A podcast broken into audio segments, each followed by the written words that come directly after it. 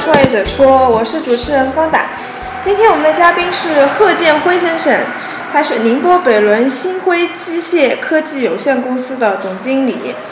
他们的公司主要是做金属冲压零件、注塑零件工厂，主要应用于汽车、电信、工程机械领域，啊、是一个制造类的企业。欢迎贺先生做客创业者说。嗯，谢谢大家。那么我的名全名叫贺建辉，我来自宁波市北仑新辉机械科技有限公司，很高兴来到创业者说，跟大家分享一些，呃，我个人那个工作也好，生活也好这方面的一些经验。关于生死的那些哲学，已让我眩晕。关于悲喜的那些记忆，发展相对来说，发展空间的话，肯定是自己的，也不是，其实不能单单的说是大公司里面比较枯燥，嗯或者是呃比较没有发展发展方向，这个不能单纯的这方面说。一方面呢，可能也是家里就我一个独子，那那么一种情况下，如果企业要延续下去，必须我要回来接班的，这是一方面。嗯另一方面，呃，可能我觉得自己做更能发挥自己的一些专业特长，嗯然后有些事情很多东西我都能自己去决定。嗯，大公司里面可能对，可能很多事情要受到很多方面的一些去限制。那你现在对你嗯、呃个人生活满意程度高吗？就是家庭啊、工作啊，就整个。制造业一个从事者来说，你真的去采访的话，可能十个里面啊，我觉得超过半数的他们幸福幸福感指数，嗯，呃，不是很高，不是很高啊，呃就低于平均水平吗？呃，不是很高。那可能是对于每个人对幸福感的可能一个心理的一个评判是完全不一样的。那对于我来说，可能物质条件很多，我都觉得都能达到，嗯但是有时候会为什么会比较困惑？呃，忙的时候我要求这个东西，我不能按期交货的话，嗯，会很焦虑。公司在客户的形象方面会有怎么样的一个反效果？对货交出去了以后，我要想这个船运过去安不安全，东西能不能按时到，到了以后这个东西客户那里检验会不会出问题啊，或者怎么样，实际使用当中会不会有问题？客户客户在那个呃做好他的产品以后卖到那个消费者手里，嗯，会不会有不良的反馈？呃，这个一方面，第二。方面出问题，你们可能都要受到打击。对，第二方面，呃，有些客户在做的过程当中，虽然我风险是在控制的，嗯。但是还是有的时候会去考虑，可能这个月他没有按期付款，我会考虑为什么他没有付，嗯。呃，到底我收不收得到钱？这家企业到底经营状况是怎么样的？有时候会想很多东西，嗯。呃，然后很多东西在生产的过程当中，这个问题那个问题还是会出现，因为我们毕竟是一家小企业，小企业决定了你的管理层不可能跟大公司一样，每一个岗位职责都分得很明确，都分得很清楚，很多地方还是需要我们自己对去车间里可能交代一些事情。你，就是我的中枢神经。你走你的路，一个好的公司，你就是能够出了状况能够马上去解决它，或者是能够配合客户去解决它，这样是就能够承担相应的责任。你哪怕是东西呃发过去做的不好或者怎么样，你该补货的或者怎么样，呃你要承担自己的责任。所以，综上所述，你对自己的这个幸福感指数，你打个分，从一到十分，你打个分数是几分？那我觉得家庭这一块应该还是比较幸福的。嗯，分开打，就是呃家庭这一块比较高，然后家庭分数比较高，但是工作的时候，因为我们这种生活状态决定了不可能像普通的上班族一样，比如说我八点钟到四点钟，嗯我这就这段时间可能哪怕我一个比较敬业的人，可能我八点到四点这点这段时间，我能够百分之八九十为公司出力，这一对我我的认为已经很好很好了。这个人，嗯那八小时之后他们下班了，那我可能晚上客户打电话给我了，这个东西，呃，要么你下礼拜帮我货赶赶出来，嗯。那我会考虑，可能这个东西实际操作当中很有难度，嗯。要赶出来。车间的他们会说，啊、如果跟下面的车间去说，他们会说，啊，这个客户本来是正常的，应该是一个月交货的，为什么要我们一个礼拜就赶出来？嗯，那你完全老板可以不接这个订单的嘛？嗯但是我会从另外的角度去，我不接这个订单，可能另外一家工厂他帮帮他做出来，对，那我以后怎么生存。对我以后怎么生存？我也走你的路。当我眺望远方，我终于洞悉了这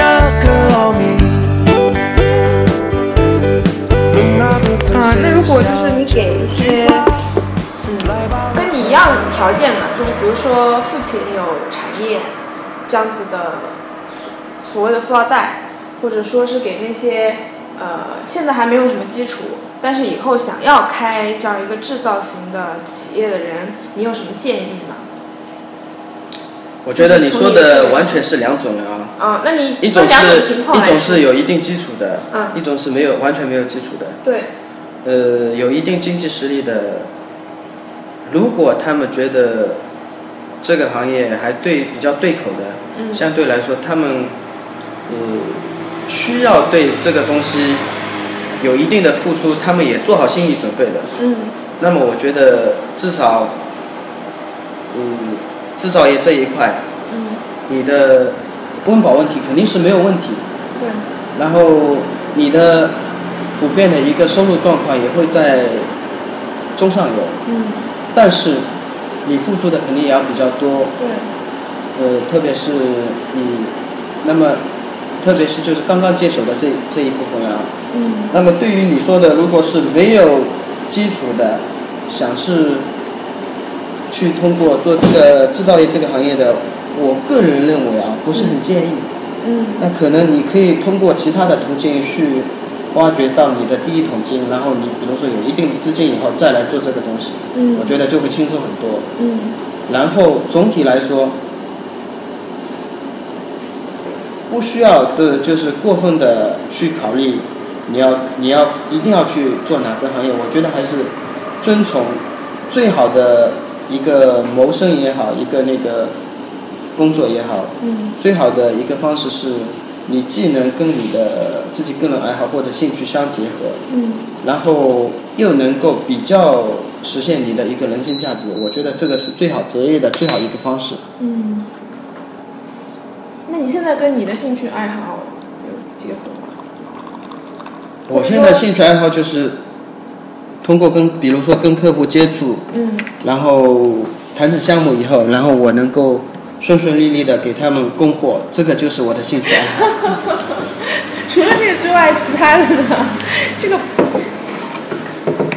所以你的兴趣爱好也全部都是在工作里面。那可能个人的生活还是有的嘛。嗯。那其实我我们的话是二十四小时工作跟生活完全是分不开的，嗯就是说，其他人可能上班的时间，有可能我反而就是在外面，比如说，嗯，享受一些个人的生活，也有可能的。嗯但是很多人在休息的时候，可能我在工作，嗯但基本上像我现在所处的状态是，一个礼拜至少六天，我是每天基本上在在公公司里面的。礼拜天嗯有可能加班，有可能不加班。然后嗯别人可能一天，比如说八个小时，我可能一天十二个小时，是这样子的。嗯。那你五一也是没有休假，反正就是没有假期。五一五一休息是休息的，但是像刚才一样的，你们来之前，我跟客户那个谈新项目的话。嗯呃，跟他在沟通要怎么样改设备，要怎么样把这个零件做好，嗯呃，怎么样，包括他们的那个产品，它是国外去就针对于某一个产品，嗯他们是去投标的，嗯投标以后，按照比如说我给他的那个价格是怎么样的，然后他加上自己的利润点再去投标。嗯。那么我想要拿到这个项目，前提是他要能招到标，嗯。那他要招到标，取决于我的产品性价比有没有优势，就在同行业里面。嗯。那性价比要有优势，我必须要，比如说我知道别人是怎么在生产的，我必须是别人怎么在生产的，我更加有效率，嗯。或者是我的品质更好，嗯那才能就相对来说后来居上，也能去做一些竞争。当我面对世人称的那口水与鄙视，我懂了，我只是一个。其实关于人生经历这一块哦，嗯嗯，像就对我个人来说是比较平淡的，没有什么特别突出的地方，包括上学也好，工作也好，嗯我觉得是就是对于我现在这个工作来说，人生是比较平淡的，嗯但是平淡之中，呃，又有很多那个愉快的往事。嗯呃，当然，原先我也不打算从事这个行业的。嗯。那那个，哦，原来就是你父亲想让你接这个行业，你不想接。哎，原先因为作为一个小的这种小作坊一样的起来的这这种模式的工厂，嗯呃，原先我觉得太苦太累，确实是这样子的。因为嗯像以前的话，你说其他的职业，呃，人家早八晚五，下班以后就可以有自己的生活其实我对。其实我的我的父母从我小时候开始，他们基本上是早上，人家是早上八点钟，他们可能早上六七点钟开始就开始在干活了。嗯呃，工人下班，从有工人开始，工人是其他人他们下班了，他们自己还在干活，嗯有时候甚至到十一二点。嗯那包括呃这么多年来，呃其实是从去年开始，呃去年就搬到这里以后，嗯他们才不在厂里住，原先一直是住厂里的。哦，然后晚上有加班，有什么异常状况。哎，嗯工人都会来说这个东西怎么样的，老板你来看一下。那有时候他们不想起来，就叫他们停掉了。有时候嗯还是要半夜三点钟衣服穿穿好去看一下车间里到嗯到底怎么一回事。其实这个对于我们一个小的制造业工厂的一个业主来说，嗯呃，是很辛苦的。嗯呃，很多人只看到你光鲜的一面，但是不知道你背后辛苦的一面。你的付出看不到，包括工人，有的可能想法，呃，老板可能车子开的比较好，房子住的比较好，嗯。但是他不知道你前期你已经为这个已经努力了几十年，嗯。你有了今天的积累，是你几十年来辛苦换得的。嗯。但是工人的功功劳也不能抹杀，反面来看，嗯。人都是要从两面看的，对。要换位思考。嗯，那有的这个东西还是很重要的。所以你给自己所在这个行业的定位是很高的，就是很自豪的，我能感受到。哎，我们在工作当中，嗯呃，要怀着一颗对自己行本行业的一个热情去工作，嗯你不能消很消极的看一些东西，嗯那你就不可能付出你的努力去做一些终于懂得了这个真理。你走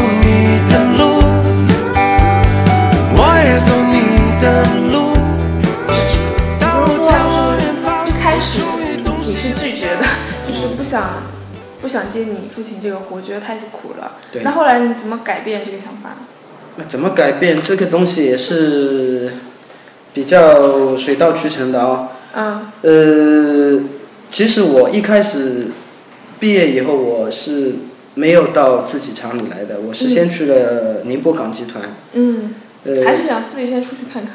对，包括我父亲对我的人生本来一个规划，嗯他从我读大学前面就帮我选择好了那个，呃，高考志愿，嗯，后来也是他帮我填他帮的，你填的。对你填了？他给了我意见，我再填的，嗯叫我选的是那个机械工程及自动化专业。嗯，就是很。那包括就是跟我原呃工厂里做的东西息息相关的一个东西。嗯那毕业以后呢，他觉得原来自己厂嘛也不大，嗯也没有几个人，他可能觉得我、大公司可能去做做看，嗯要是不行了再回来。嗯那行了，可能在大公司里可能会有更好的发展。所以说，毕业以后，呃，通过这种公开的招聘，到宁波港集团四期码头去当那个技术员了。嗯然后做了大概三四个月嘛，刚刚转正，后来我又不想做了，我想这个东西比较枯燥呢。嗯大公司里面其实很清闲的，嗯相对于我来说，我觉得可能是作为养老的一个地方吧。嗯养老的一个地方，我觉得可能混个五年十年，大不了也就混个呢主管或者这种部门经理当当，嗯，也对自己的人生，呃，想。需要有一些更有激情的东西的。嗯那所以说又出来了，出来了一开后来先去了上海那个一个日资企业，嗯，也是同一块是吧？对，日资企业这家公司呢是做那个日本那个尼桑做那个自动化上面用的那个仓储容，仓储。仓储用的就是容器了，容器哦它用来放那个，它比如说汽车上一些零部件，嗯。放在这个周转箱里面，嗯。通过那个输送带输送到固定的工位，嗯。然后机械手拿出来，嗯。拿出来以后去组装的，就这种容器。哦，专门做这个容器。呃，容器那个那里大概上了半年班，半年班那个中方总经理啦，嗯。中方总经理觉得，呃，这小伙子人还不错，嗯。那然后那个家里嘛，可能也是开厂的，有一定的经济条件，嗯。然后他跟我跟我跟我父亲一起谈，要么一起来做一个工厂。哦，想做一个想把你工厂父亲这个一起合并了是吗？没有合并，他是另外，因为他是中方总经理，不是他自己的一个企业的一个拥有者，明白了。他想通过他的一些资源，叫我们一起来做一些事情。嗯那然后那个也开始做了，后来也开始做，就是也是做这个项目，嗯同样的仓储容，仓储容那个，呃，也是做给他们相关的那个其他几个尼桑啊、那个丰田啊几家公司。嗯但是刚好零五年的时候，合同定的那一年，那个钢材啦，钢材材料啦，嗯原材料钢材从两千多涨到了两千五、两千六啊，多少涨到了三千五，这样涨了一千块一吨。哦，那很厉害。但是对成本来说，等于说你的原材料要增加了百分之三四十了。对啊，所以说这个项目等于说做一批亏一批呢，做不下去了。嗯做不下去了，后来我们那个就做了大概有半年之后，这个项目就开始没做了。嗯没做了，那怎么办？那工厂你既然弄已经弄了呢，嗯弄已经弄了，但是没生意做，那只能做其他的东西，那就慢慢的自己再另外找其他的零部件啊，做其他的那个一些项目这样子。嗯，然后就相当于顺理成章的接下来哎，开始。然后就接下来做回相对我父亲来说，做他的老本行，然后做一些延续性的东西。可能他原来做的工序比较单一，嗯我再往上下游延伸一下这样子。嗯，那你这个呃，大概接手是几几年？接手是，呃，我零五年毕业嘛，大学毕业，零六年开始一起弄工厂的，回来一起弄，跟我父亲一起弄工厂。嗯，零六年开始的。对对对，到现在其实也就第十年了嘛，对，第十年了。嗯，那这个十年里面有什么？十年里面其实最实近又把厂厂址给换了嘛，签了新其实十年里面，我觉得是没有大起大落了。嗯那对我们来说，可能其他的同行或者其他的那个我们周边的一些朋友制造业，嗯。呃，他们可能十年发展的很快，嗯。呃，那么也有很多人在这十年里面是倒下了，嗯，然后可能制造业就不做了，或者是工厂那个、算是破产是吧？呃破产，或者是呃并给别人了，或者不弄了，怎么样，嗯。或者去去转其他的行业的。嗯，那真正踏踏实实在做的，其实做我们这一行做制造业的，跟你比如说以前嗯。啊读的学校好坏啊，包括你的呃，可能来说，包括到底有没有读过大学，嗯。呃，关系不是很大。关系有，但不是很大，嗯。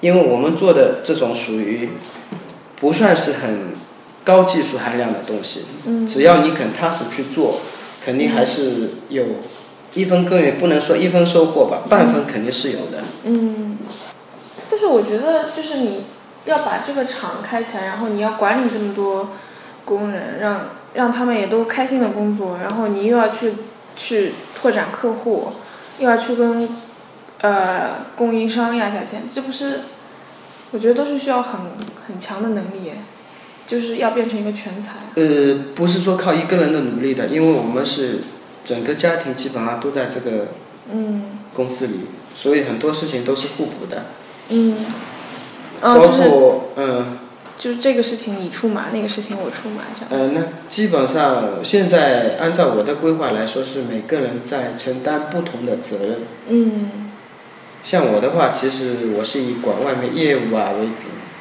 管然后客户客户这一块。对。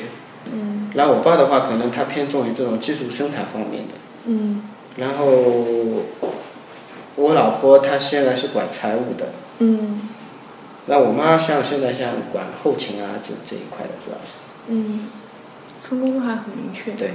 嗯等于我们等于说是从一个家庭作坊在慢慢升级，嗯慢慢在升级，但是可能跟别的很成功的企业来说，我们还有很长的一段路要走。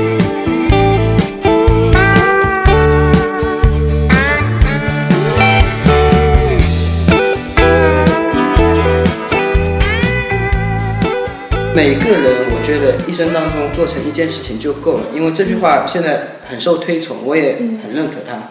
嗯像现在我已经在做这个行业了，我觉得，比如说我们工厂是以金属冲压为主的，嗯那我就做成金属冲压这一块细分领域里面做的比较好的企业，我不能说，呃，做成行业领导者啊，做成第一啊，这个口号太大，嗯。那我只能说做成这个细分领域里面，我们所企业所处的区域里面，嗯做成比较靠前的一个企业。嗯然后不管是呃对行业来说也好，对那个整个社会也好，创造一些有价值的东西，嗯这个是我的一个愿景。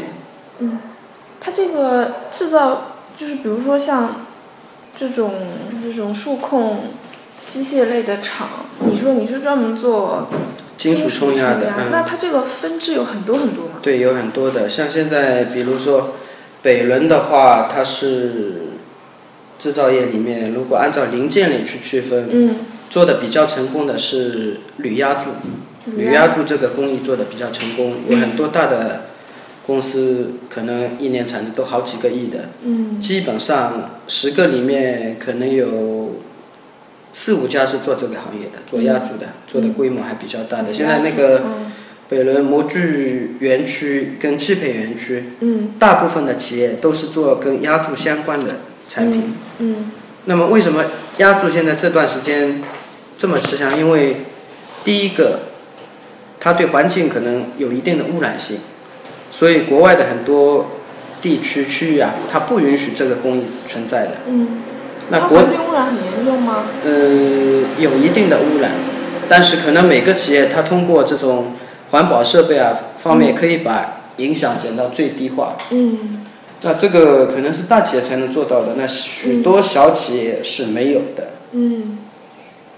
啊所以说，按照我的看法，北仑所以这么多年经济是发展的很快，嗯，但是呃环境还是需要那个整治的，有对些地方。对，这个还蛮明显的，对，就是空气质量哎 PM 空气质量，那是因为引进了一些大项目嘛，产生很多废气。那刚刚说到你说的那个具体的一些分支嘛，哦嗯，对。铝压铸像那个，呃，你这个金属冲压算是铝压，算是跟铝压铸平行的一个对对对对对，冲压行业跟那个压铸压铸是不一样的。是不同的工艺，哦，是不同的工艺。嗯。但是比如说我们说做那个，可能有些工厂它是按照做产品去分类的，嗯。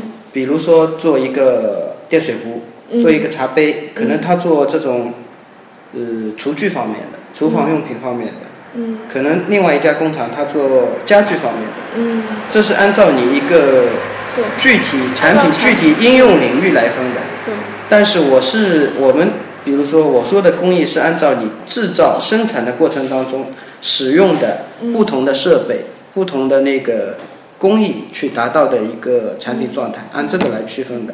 因为你之前说的按照产品分类的，可能他们就是直接面对消费者了。他们出来的一些东西，面对批发商或者消费者对，你们的话可能还要再进一步加工，就是你们先生产出来，然后再给另外的厂去做进一步的加工，最后才能再给消费者用吧。对对对对，是的。嗯就像你那个很简单，做那个，比如说做一个 iPhone 苹果，嗯整个你一个 iPhone 出来，它就是一个消费品。嗯，但是你 iPhone 里面有很多配件，比如说有金属的外壳啊，里面有电池啊，里面有屏幕啊，那这个都是需要专业的工厂去做的。嗯可能他做屏幕的工厂就是只做显示屏，对，然后做按键的工厂就做按键。嗯但是也有，比如说大的集团公司，我下面这个子公司是做这个的这个零件，嗯另外一个子公司做另外一个零件，然后我有组装的公司做整个成品的组装，然后我有营销的公司，嗯这个就是相对来说，那分工呢比较明确。嗯嗯做成品的，一般来说，普遍意义上做成品的肯定要比你做零件的赚钱，嗯然后做销售的，肯定要比你做制造的赚钱。嗯。那你有没有想过去做销售啊？销售想肯定在想嘛啊，有些东西，嗯比如说我们原先可能面对的，比如说客户是中间商，比如说类似于外贸公司，嗯或者是比我们规模大的工厂，嗯。他也是做配件，我也是做配件的，嗯但是我的配件可能是供给他的，那然后他再他再通过贸易是吧？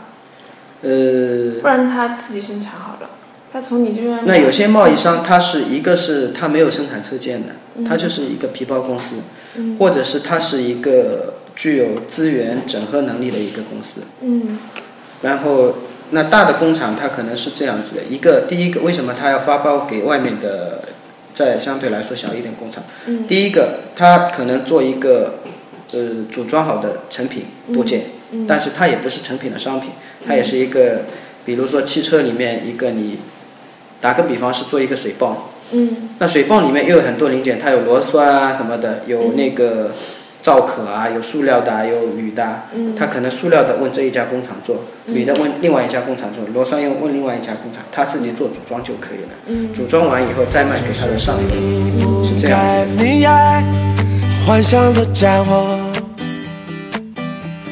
除此之外，不是任何的了不起的东西。任何一家企业嗯生存下去的唯一前提是你的产品，包括不管包括什么产品，你的产品在市场上面有一定的竞争力。对呃，跟你的同行去竞争，你还算是有优势的。嗯你你的企业能够盈利，你的企业才能生存下去，嗯就这么简单。那企业生存的唯一前提，需要有一定的盈利，嗯这个是必须的。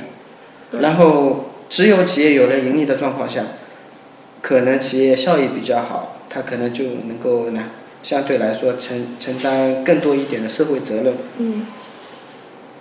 你你你有在关注承担社社会责任这一块吗？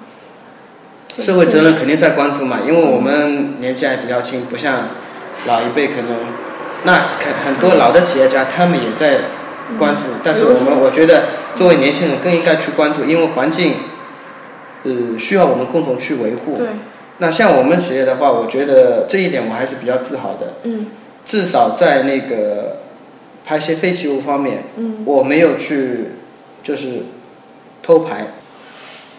那我觉得刚才说到那个环保的问题，我觉得任何任何一家有良心的企业，那个还是要，不管他是从事什么行业，还是要那个从根源方面去做一些东西。嗯，呃，生产的过程当中还是要注意污染物的一个控制。你也感受到北仑整个污染的严重了，是吗？嗯，从全国来说，北仑污染不算最严重的，嗯，但是从我们呢，可能从小时候相对比，对，这个生态环境明显是有些地方已经被破坏了，嗯。有些地方已经被污染了，很多的。嗯。包括你去看小时候，你河里至少还能去游泳，对。现现在哪条河能去游泳？而且河也已经不多了，都被填的差不多了。你